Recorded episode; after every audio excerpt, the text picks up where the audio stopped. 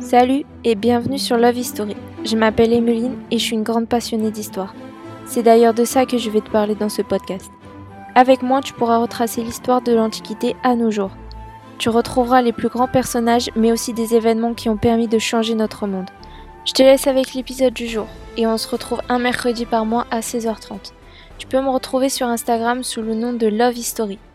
D'ailleurs, n'oublie pas tes livres, ta loupe et ta curiosité. Bonne écoute La prise de la Bastille le 14 juillet 1789 est un événement hautement symbolique de la Révolution française. Ce jour-là, la ville de Paris est secouée par une série d'émeutes provoquées par le renvoi de Necker, le seul ministre populaire de Louis XVI. Craignant un coup de force du roi, le peuple parisien cherche des armes. Après l'attaque des Invalides où des fusils sont saisis, les insurgés se dirigent vers la Bastille et sa réserve de poudre. Après un bref combat, la forteresse capitule et sa garnison est en partie massacrée. Louis XVI est alors contraint de rappeler Necker, d'éloigner ses régiments de la capitale et de se rendre le 17 juillet à Paris pour y recevoir la cocarde tricolore des patriotes. Célébré un an plus tard à la fête de la Fédération, le 14 juillet est devenu fête nationale en 1880. Depuis l'ouverture des États généraux en mai 1789, la France, et Paris en particulier, vit dans une période de plus en plus instable. Le serment du jeu de paume 20 juin 1789, la proclamation de l'Assemblée constituante le 9 juillet, confirme l'élan qui deviendra révolutionnaire. Mais c'est surtout le renvoi de Necker le 11 juillet qui met le feu aux poudres. La bourgeoisie parisienne s'est organisée depuis juin 1789 dans le cadre des assemblées électorales aux États généraux, et elle commence à s'insurger avec le peuple dès le lendemain du renvoi de Necker, jugé par le pouvoir royal comme condescendant envers la réunion des États généraux. En fait, le peuple de Paris craint que l'éviction de Necker fasse exploser les prix, du pain en particulier. Or, le contexte économique est déjà extrêmement tendu et les disettes ne sont pas rares.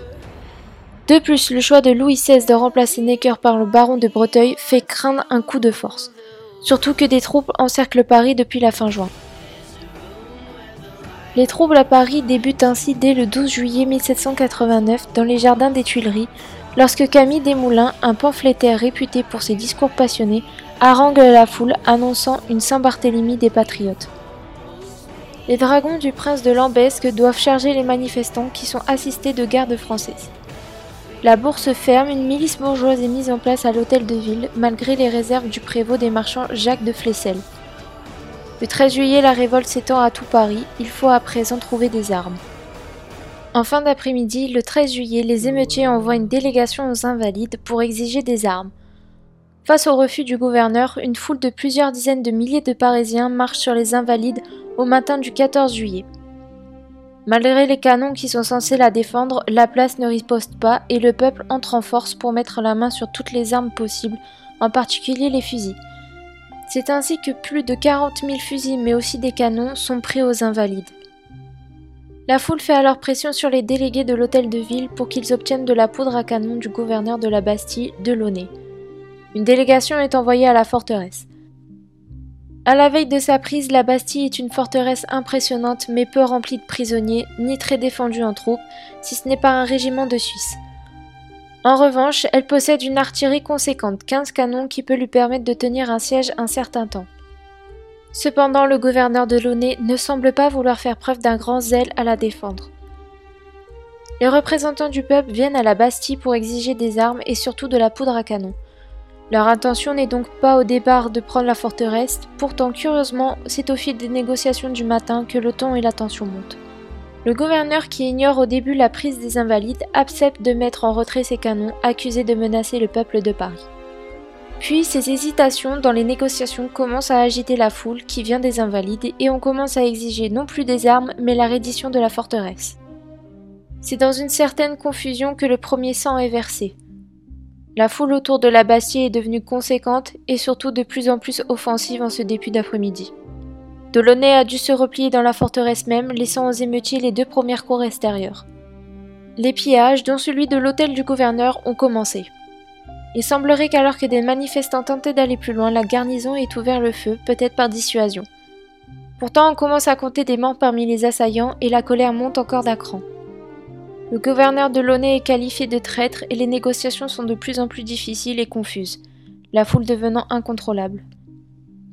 Launay panique et ordonne d'ouvrir le feu pour dissuader les assaillants. Il obtient le contraire. Venus des Invalides et menés par un certain Hulin, des Parisiens arrivent au pied de la Bastille autour de 15h30 avec quelques canons. Ils font feu sur la forteresse, galvanisant la foule. Les défenseurs de la Bastille ripostent, mais curieusement, sans utiliser leur artillerie. Cela n'empêche pas le nombre de morts d'augmenter parmi les assaillants et la colère de gronder de plus en plus. On exige à présent l'ouverture de la Bastille, mais Delaunay refuse si la vie des assiégés n'est pas garantie. Le combat, toujours aussi confus, continue. Mais les Parisiens n'ont toujours pas trouvé comment franchir le fossé. Sans que l'on sache pourquoi et par qui, le pont-levis s'abaisse finalement, permettant à la foule de se ruer dans la Bastille et de commencer à la piller. Le gouverneur de Launay est capturé et emmené à l'hôtel de ville. Il est exécuté. Un boucher, Dénaud, est chargé de le décapiter et sa tête est brandie au bout d'une pique par le peuple. Jacques de Flessel, accusé d'avoir fait double jeu, subit le même sort. Les vainqueurs du jour, quant à eux, comptent dans leur rang une centaine de morts. La Bastille est pillée toute la nuit, ses prisonniers libérés. L'importance de la prise de la Bastille est rapidement comprise par les différents acteurs, à part peut-être par Louis XVI qui, sur son journal, aurait écrit 14 juillet, rien. C'est en réalité de son bilan de chasse qu'il parle, mais la légende est tenace. Les conséquences sont toutefois quasiment immédiates. Le 16 juillet, le roi doit rappeler Necker et le 17 s'engager à porter la cocarde tricolore lors de sa venue à l'hôtel de ville. Le mouvement sort de Paris, la révolution continue son œuvre, la prise de la Bastille agissant au bout du compte comme un accélérateur. Dès l'année suivante, le 14 juillet 1790, sous l'impulsion de Lafayette, est organisée sur le champ de Mars la fête de la Fédération, date choisie pour commémorer l'anniversaire de la prise de la Bastille à Paris. Il y a eu d'autres fêtes de la Fédération en France les semaines précédentes. Près de 100 000 personnes y assistent, parmi lesquelles les représentants des départements, les députés et Louis XVI en personne. Spectacle extraordinaire selon tous les témoins, la fête de la Fédération occupe une place à part dans les fêtes de la Révolution. À l'origine se trouvent les fédérations provinciales de milices patriotiques. Ainsi naît l'idée d'une fédération unissant Paris et les départements, troupes royales et garde nationale, le roi et la nation, sous l'égide de la loi. La véritable fête toutefois se déroule hors de la célébration officielle. Avant, lorsque les Parisiens de toutes conditions participent à l'aménagement du Champ de Mars, après quand du 15 au 20 juillet on danse à la Bastille et aux Champs-Élysées illuminés, la fédération elle-même est plutôt un défilé militaire suivi d'une messe célébrée par Talleyrand sur l'autel de la patrie et du serment civique prononcé par Lafayette. Le roi prête alors serment à la nation et à la loi. Enfin, le 6 juillet 1880, sur la proposition de Raspail, le 14 juillet est déclaré fête nationale en référence à la fête de la Fédération de 1790. C'est donc cette dernière que nous fêtons, pas directement la prise de la Bastille. Merci d'avoir écouté. Tu peux t'abonner, commenter sur Apple Podcast et partager si cela t'a plu. Comme dit dans l'intro, tu peux me retrouver sur Instagram Love History. L-O-V.-H-I-S-T-O-R-Y. On se retrouve bientôt. À la prochaine, jeune historien.